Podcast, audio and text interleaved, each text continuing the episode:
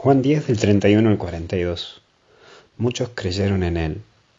Lo primero que vemos es apedrear, y en este caminar de nuestras vidas podemos pasar situaciones en que sentimos que nos apedrean, que nos golpean duro, con palabras o actitudes.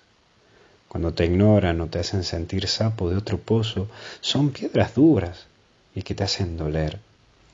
Unido esto a que también tenemos personas que por el solo hecho de pensar diferente, ya nos quieren apedrear nos quieren hasta incluso ridiculizar o tirar abajo. Pero también hay momentos en que a vos también te pasa de que querés apedrear y no te abrís al diálogo o a la confrontación y te haces tanto sudo que te encerras en vos mismo. Pero vemos también la filiación divina, mi Padre.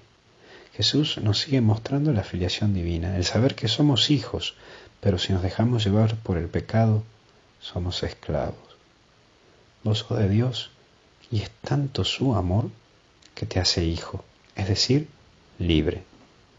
Nunca olvides que quien verdaderamente te ama te da libertad.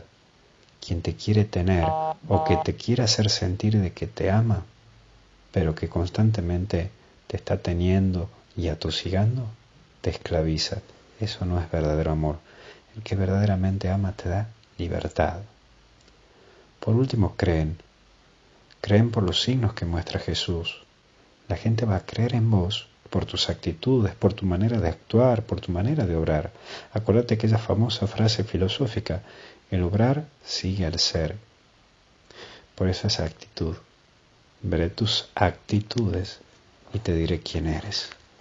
Las actitudes son lo que verdaderamente muestran más que las intenciones. Que Dios te bendiga en el nombre del Padre, del Hijo y del Espíritu Santo, y hasta el cielo no paramos.